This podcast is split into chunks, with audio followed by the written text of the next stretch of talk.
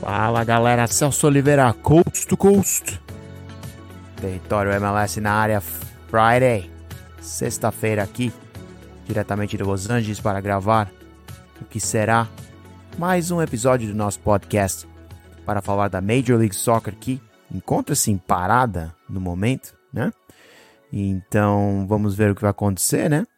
Temos a parada da FIFA e alguns jogos essa semana para para é, equalizar o número de jogos entre todas as equipes em preparação para o Decision Day que ocorrerá na semana que vem. Então, já fica aí a dica. Semana que vem teremos um programa especial.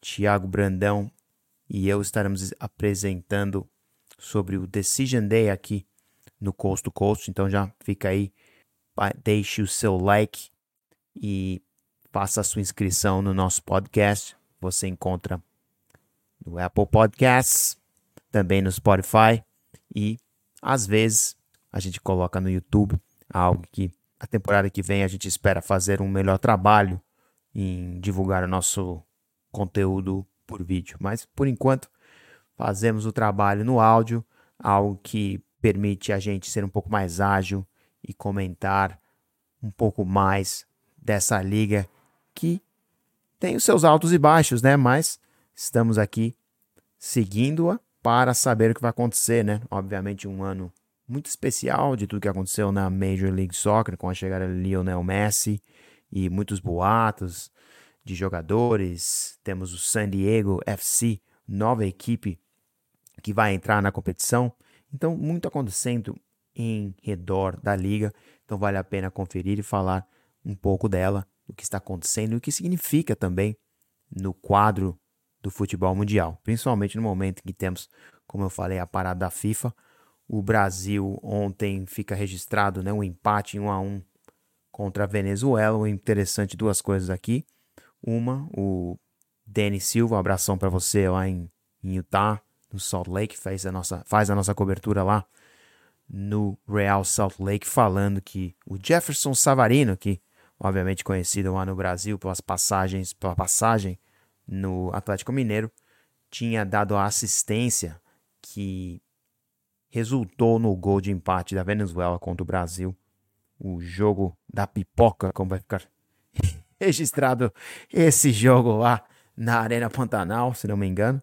Um jogo em 1 a 1 onde Neymar ficou, foi vítima de um saco de pipoca de um torcedor que não conseguiu, não resistiu e atacou uma pipoca no Neymar, talvez sugerindo que ele seja pipoqueiro. Não estamos aqui para julgar Neymar, não é o, o, o tópico do programa, mas fica registrado o momento em que o brasileiro resolveu mano, jogar uma pipoca no senhor Neymar.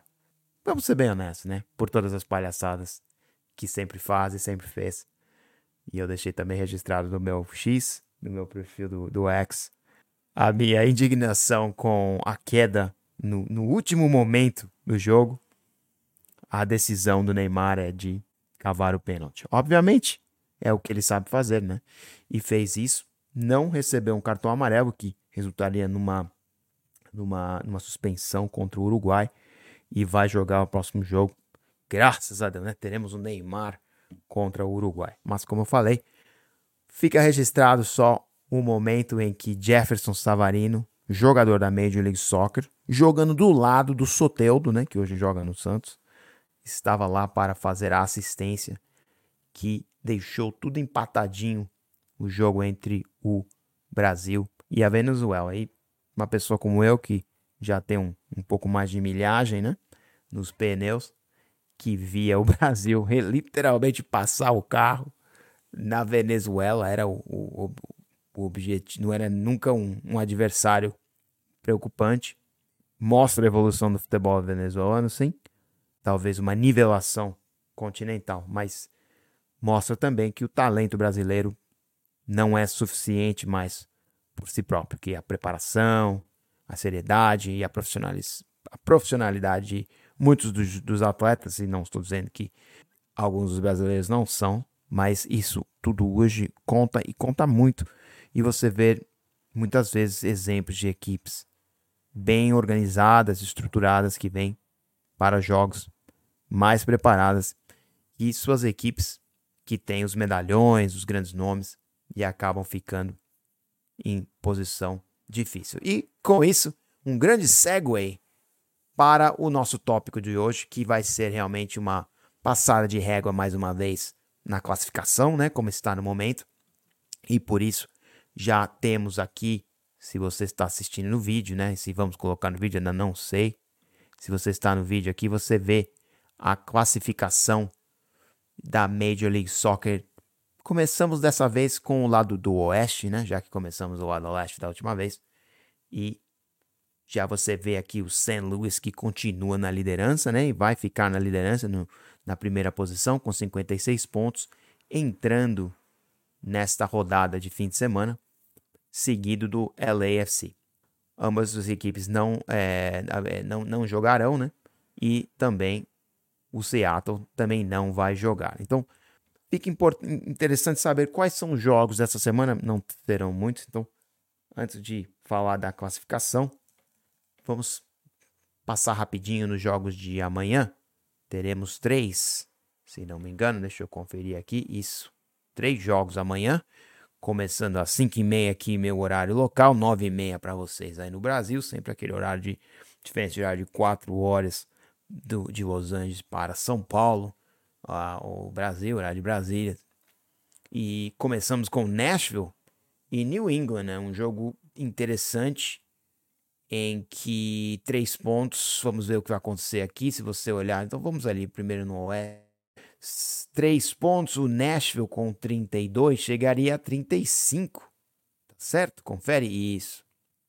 E com 35 realmente fica numa posição com o Nashville, desculpe, 46 vai para 49 e se solidifica na posição de número 7 que é uma posição de, de vantagem, até para não precisar jogar o jogo extra, o jogo de mata-mata, que envolve os oitavo e o nono colocados. Então, para o Nashville vencer amanhã é muito importante para manter essa vantagem de pontos e ficar somente um ponto atrás de quem? Do Atlanta, que está com 50 pontos no momento. E então, por isso é importante, porque uma eventual decision day, né? Você tem somente um ponto de diferença ali e talvez consiga, né?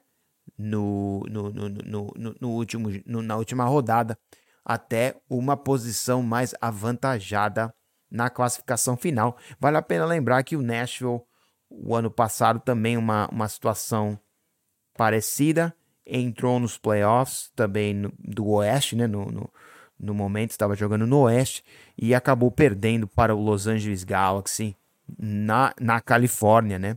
Um jogo em que o Nashville não jogou bem e acabou perdendo para a equipe da casa. Não, não lembro exatamente o placar, acho que foi 1 a 0 mas vitória do Galaxy que também joga amanhã, mas já também não tem chances de se classificar nos playoffs desse ano e encontra o Real Salt Lake também. Que esse sim, esse tem chances não só de entrar nos playoffs, já está garantido nos playoffs, devo dizer, no Oeste, mas não só isso, mas uma vitória amanhã os coloca numa situação de vantagem na tabela e o que permitiria o Real Salt Lake também entrar naquela última rodada é, de uma maneira avantajada. Para o New England, que vamos falar antes de falar desse próximo jogo amanhã, de amanhã entre o Galaxy e o Real Salt Lake, mas para o New England, o interessante deles é que uma vitória amanhã os coloca nos 55 pontos. E como eles têm um jogo a menos que os quatro times acima deles, isso o faz com que eles passassem o mínimo Columbus. Então, já vai passar ao quarto lugar, o que o permite também uma, uma melhor, é, uma melhor colocação né, no, no seeding. E aquelas quatro vagas são muito importantes agora pelo fato de você ter aquele terceiro jogo em casa.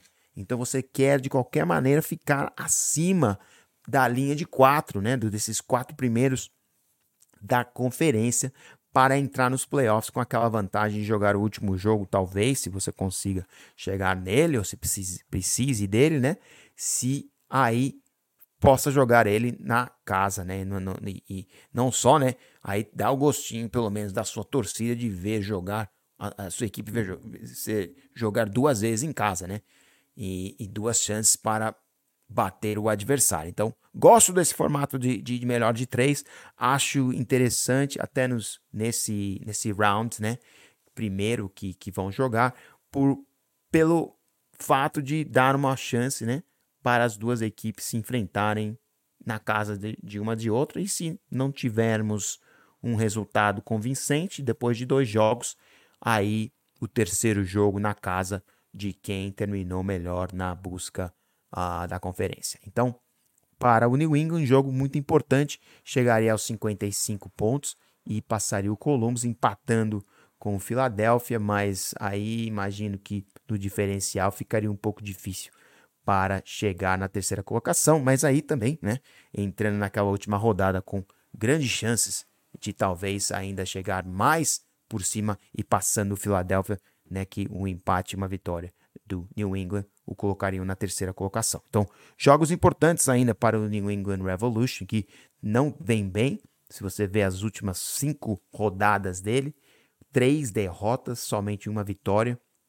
E, infelizmente, uma equipe que, que, que anda tremendo na base um pouco.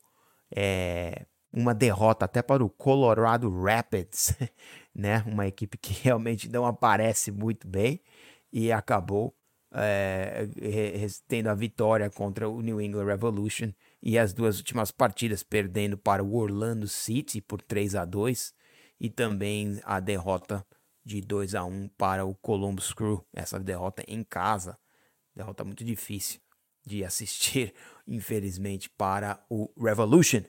Para os fãs do Revolution, pessoas lá em Boston que assistem, sei que tem uma comunidade brasileira lá, Abração para você, Gustavo Lopes, que sempre fará parte da família Território MLS. Então fica esse aí, né? É o primeiro jogo da rodada. Estamos começando já a falar daquele segundo, que é o jogo entre o Real Salt Lake e o LA Galaxy. Então, o Real Salt Lake, obviamente, com suas estrelas de ataque, não contará com o Savarino, né? E os jogadores que estão servindo a seleção, um grande problema, e ser bem honesto, um, um problema muito, muito sério desse calendário que o Real Salt Lake está jogando um jogo tão importante como esse contra uma equipe como o Galaxy que já não tem chances de playoffs, mas não tem todos os jogadores do seu plantel uh, é, é disponível e a liga não quer saber, né? Não tem nada a ver com a FIFA e não observam a parada da FIFA, nem nesse caso, uma equipe aí vai ter seu problema né, e, não, e não vai contar com seus atletas, atletas de qualidade, como eu falei, né, Jefferson Savarino, que joga lá em Utah e não vai poder jogar aqui em Los Angeles.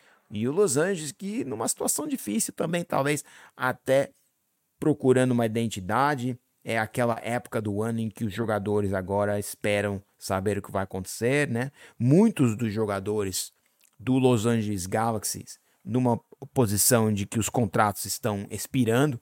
Então eu estava conversando com dois amigos sobre isso, dos jogadores, da lista de jogadores que não farão parte do Los Angeles Galaxy no ano, no ano que vem. E é realmente é uma lista muito, muito grande. Eu imagino que o ano que vem o Greg Vanning vai realmente, se ele manter-se, se manter-se na equipe, a, o seu plantel vai ser muito diferente.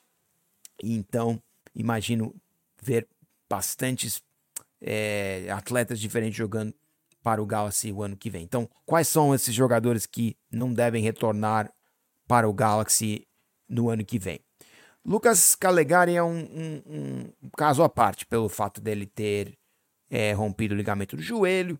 O brasileiro talvez se ache numa posição em que o clube invista no jogador, talvez renove o empréstimo e, continue, man, o man, mantenha o no elenco. Ele que fez parte muito importante do, do elenco de Greg Vanning e talvez seja um jogador que mantenha-se no, no LA Galaxy até para fazer sua recuperação já que ele se machucou aqui, um jogador somente de 21 anos. A lista dos jogadores de menos de 22 anos saiu essa semana e a ausência do, do Calegares foi sentida, ao menos por mim, alguém que viu o Lucas jogar aqui. Está jogando bem, mas infelizmente se machucou e agora tem uma, uma longa uma recuperação, né? É, para, para realmente conseguir voltar e, e, e mostrar o, o, seu valor aqui na Major League Soccer. Está realmente fazendo um bom trabalho para o Los Angeles Galaxy. Mas fora ele, quais são os outros jogadores que eu imagino não, talvez não retornarão? Edwin Cerillo, é, o, o jogador de o volante. Douglas Costa, outro brasileiro que vale a pena falar um pouco dele, um jogador que hoje já não tem o seu valor, nem a sua estrela que tinha antigamente, mas fez um, um bom trabalho para Greg Vanny e, e, talvez tenha interesse, se não retornar ao Brasil para jogar numa eventual Grêmio, talvez um, até sabendo que o Luiz Soares está interessado em jogar na Major League Soccer. E se o Douglas Costa resolvesse ficar aqui na Major League Soccer, ele talvez encontraria algum time que, que investiria num, num salário é, normal, né? Vou dizer, para um jogador regular, um jogador de média porte da Major League Soccer. Ele acho que é um jogador que ainda pode jogar aqui, mas não de jogador designado, né? Então vale a pena talvez ver o que vai acontecer com o Douglas se ele gostaria de, de, de retornar, né? E, e, ser um, um role player, né? Um jogador de, de elenco aqui e talvez contribuir, né? De, de uma maneira ou de outra para o sucesso de alguma equipe de outros, e, de outros jogadores designados. Vamos ver o que acontece com o Douglas aqui em Los Angeles. Ainda não sabemos, mas o contrato vence em menos de dois meses imagino que ele vai ser um free agent. E aí, talvez decidir o que vai acontecer. Mas não imagino que vai renovar o seu contrato antes de vencer até o fim do ano. Outros jogadores que o, o LA Galaxy recebeu em trocas, jogador Michel Barrios, um venezuelano que veio do Colorado Rapids na, numa troca, imagina, não, foi no Colorado Rapids, isso. Veio numa troca e se encontra também no banco de reservas, não jogou muito. E acho que foi isso, foi na troca com o, o jogador francês que jogava no, no Galaxy, agora me escapou o nome dele, mas ele foi também está lá no Colorado, não está indo bem. E o Barrios veio, mas não jogou, não fez grandes partes do, do plantel do Greg Vanny. Não, não, não jogou muito, não. Titiarito, né? Sabemos dele, o grande, a grande estrela da equipe. Também é um jogador que não tem mais o valor, nem a estrela que tinha antigamente. E, além de tudo, agora está lidando com uma lesão séria, lesão de joelho. Então, fica aí com 35 anos de idade, e com sucesso obtido se a carreira de Javier Chicharito está perto de terminar e, obviamente, imagino que elas devem ter tido seu capítulo final pelos Anjos Galaxy, outro jogador que era jogador designado e diante do, do, do, seu passado, das lesões e, e do, do fato de não ter conseguido ter um, um impacto, né, principalmente na, na, na, na pós-temporada, na decisão por canecos, fica a pergunta se Javier Chicharito vai pendurar as chuteiras ou talvez como fazem muitos desses veteranos retornar ao México, onde pode terminar sua carreira também num Chivas, um jogador que tem uma história por lá também, então vai ter sempre pessoas que gostariam de ver ele entrar em campo mais uma vez com as cores, talvez do Chivas de Guadalajara se interessa, né, a ele jogar mais. Acho que ele também seria ótimo comentarista, alguém que poderia ter um sucesso muito bom como é, personalidade de televisão. Então precisamos de mais atletas, ex-atletas, para entrar no ciclo de jornalistas. E eu imagino que o Ticharito seria um, uma dessas pessoas. Adora falar. Então seria legal se no futuro ele considerasse uma posição de de, de jornalista, de comentarista na, na, na Major League Soccer. precisamos de uma voz mexicana como ele na, no broadcasting da MLS. Fica aí a dica de Chicharito, Chicharito para broadcaster da MLS. É, um outro jogador que eu gosto muito, que eu vi jogar muito bem pelo uh, LA Galaxy, foi o Tyler Boyd, o, que, que joga pela esquerda e teve fortes atuações, marcando gols até contra o LAFC. E obviamente você marca em derby, você para mim tem um valor. E ele realmente tem sido um jogador muito bom que, que, que fez até o Los Angeles Galaxy reagir nessa última parte da temporada. E imagino que dessa lista de jogadores é o jogador, talvez, pelo LA Galaxy, que tenha mais chances de, de retornar como, como titular, até como titular o ano que vem, numa eventual troca de, de treinadores. Ele seria um bom reforço a longo prazo para, seja ele o Venen ou, ou outro próximo treinador, quem seja ele. Para mim, um bom treinador já fica registrado mais uma vez, Kenny Arina, filho de, de, de, de Arena. O assistente lá em Cincinnati, é, e acho que ele seria um bom nome para um, um, uma pessoa jovem que tem, obviamente, cacife, né, calibre, para talvez levar o, o LA Galaxy a uma a um futuro que seja um pouco diferente do futuro que eles envisionam com um treinador como Greg Vanney, que tem experiência sim, mas também não vai mudar, né? Vai jogar exatamente como Greg Vanney sabe jogar e precisa até de certos jogadores, trouxe jogadores que conhecia para executar o seu sistema. Então, não sei exatamente o que vai acontecer e, e as renovações talvez vão ser é, interessantes saber. Mark Delgado, né? Jogadores veteranos assim que, que fazem o sistema Greg Vanney funcionar. Eles continuam têm os contratos, né? Mas precisam, precisam das estrelas. Eles, o, o, o Galaxy precisa ter suas estrelas para não só mostrar ao seu público, aos seus torcedores, que podem competir, né? No bolso também com o LAFC, que teve grandes contratações agora de Danny Bonga, mas também pode competir com o restante da liga, né? O LAFC é só um capítulo da temporada do LA Galaxy, mas das 5, 6, dos 6 anos em que o LAFC está na liga e joga com o LA Galaxy na mesma cidade, o resultado não é bom. Em 4 de 6 temporadas a equipe nem entrar nos playoffs consegue e em duas dessas outras oportunidades, acaba sendo eliminada por quem? Pelo LAFC, para o próprio rival, na casa do rival, que significa que o posicionamento era melhor do rival.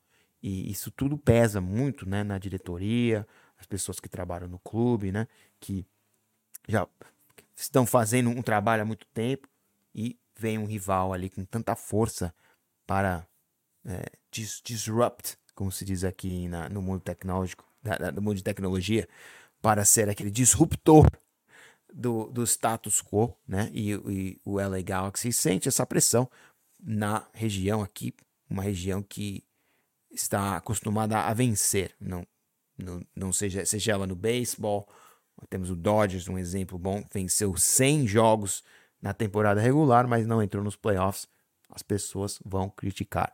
O Lakers, o próprio Lakers, mesma coisa, uma, uma cidade que demanda bons resultados ou demanda mudanças. Então, tudo isso para mim causa o LA Galaxy em ter que reagir, né? E talvez isso signifique que Greg Vanning saia o ano que vem e fica aí também um candidato talvez mais novo. Kenny Arena seria um bom nome para para assumir o cargo, né? Alguém, como eu falei, um pouco mais jovem, com ideias, ideias mais jovens, que vai montar algo baseado no comando do seu chefe, Will Kuntz, gerente geral. Outros jogadores que estão de saída, só para terminar a lista aqui: Yuri Rosell, vi jogar, estava jogando no final como volante. Adam Saldanha, Daniel Aguirre, que jogou também. Preston Judd, que veio, não sei exatamente a que veio, mas bem fraquinho, achei bem fraco. E Martin Cáceres, o veterano que se machucou, 36 anos, imagino que também não deva retornar. E a outra pergunta é Billy Sharp, o atacante que foi bem, né? 37 anos, o, o atacante inglês, talvez retorne o ano que vem como peça de elenco. Acho que seria uma, um jogador importante pelo, pelo bom trabalho que fez nos, nos últimos jogos e vamos ver ele jogando amanhã, né? Como falei, estamos falando desse jogo de amanhã aqui do LA Galaxy que jogará contra o Real Salt Lake. Então, se você estava na dúvida de quem está de saída no LA Galaxy, tá aí já a lista de todos os jogadores.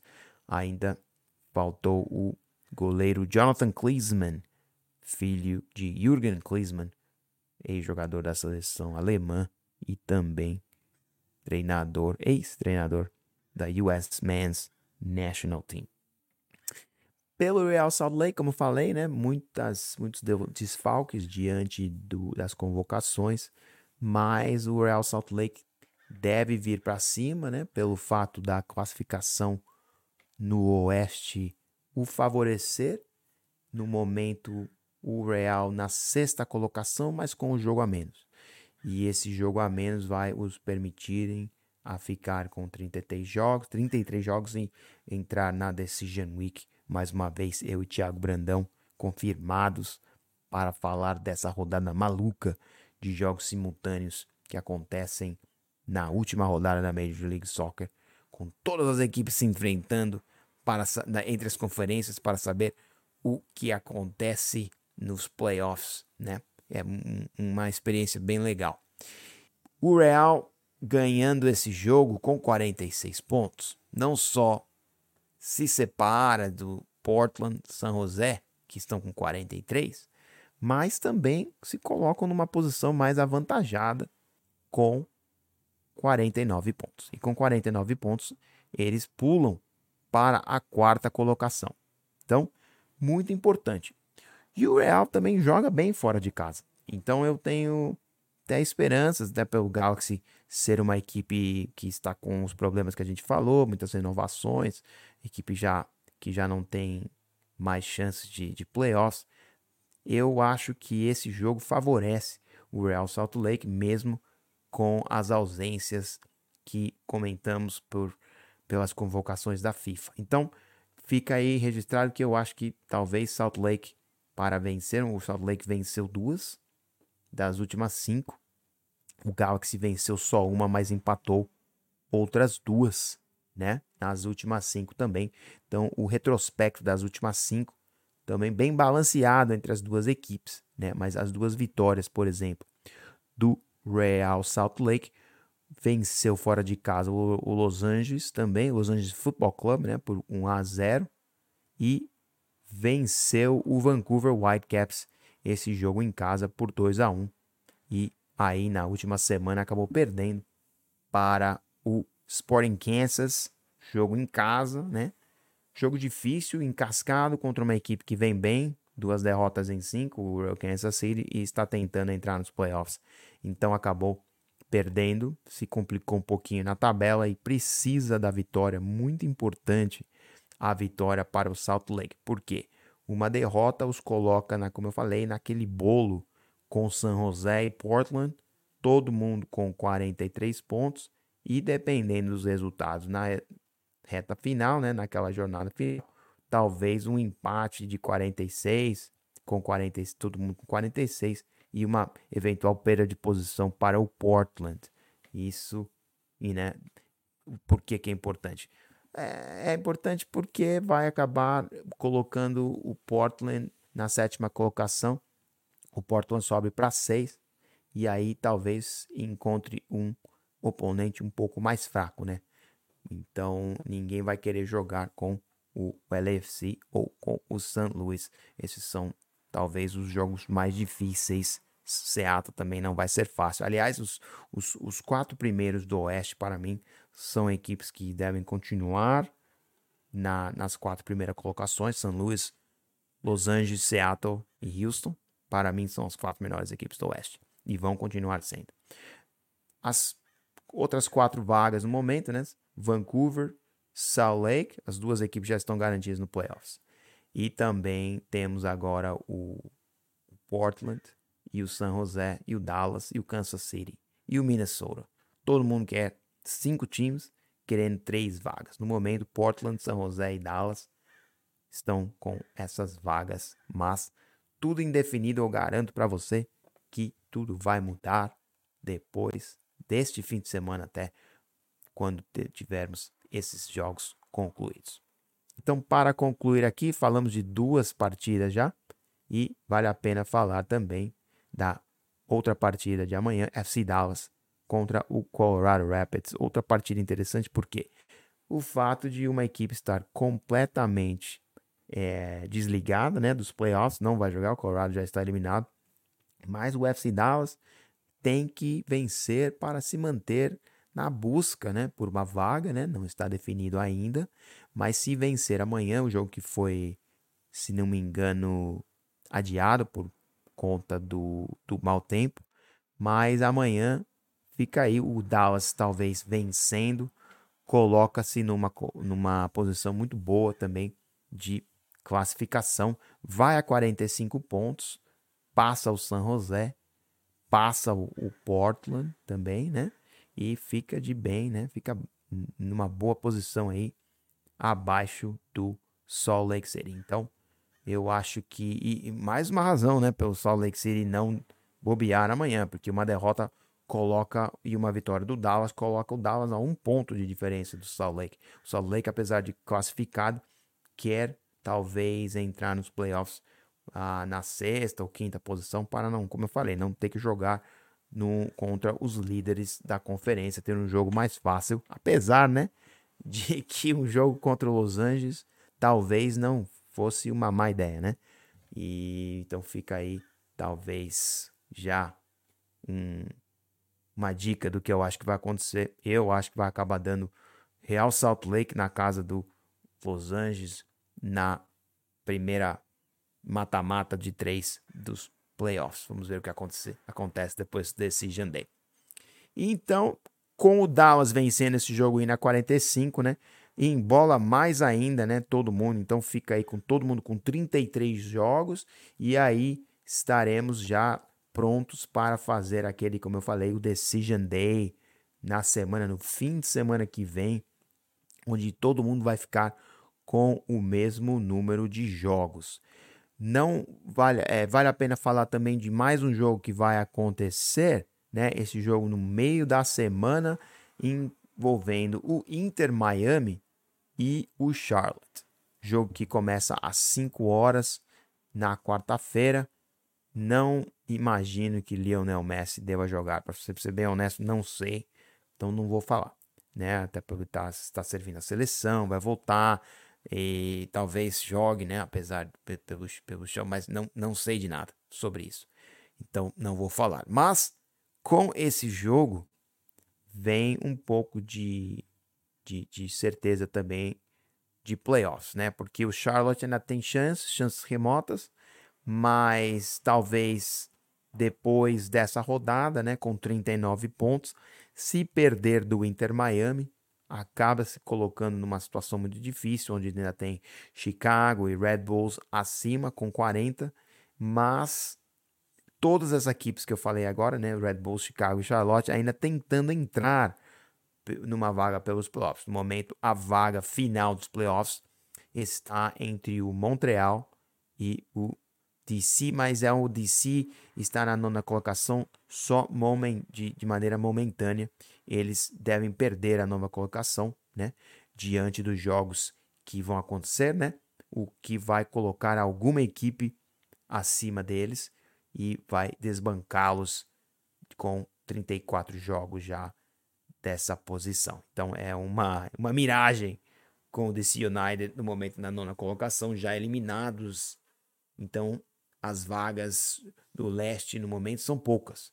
E o New York Red Bulls, o Chicago e o Charlotte todos brigam por uma vaga. E imagino que o New York ainda tem alguma chance, mas com 38 pontos vai ficar muito difícil para Thales Magno achar uma maneira de entrar nos playoffs. Mas nunca se sabe, né? Uma equipe que perdeu somente uma partida das últimas cinco. New York City tentando fazer uma, uma recuperação um surge de fim de temporada, mas tá difícil, tá difícil as coisas em Nova York. Abração para o Saulo, que é um amigão nosso lá do nosso grupo do território.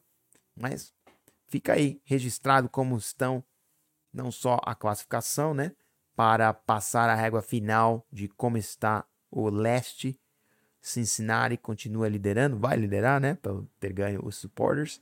Orlando, Filadélfia, Columbus são as primeiras quatro equipes no momento que se classificariam com o mando de campo, 54 pontos para o Columbus, mas falamos, né, do New England que tem um jogo importantíssimo essa semana.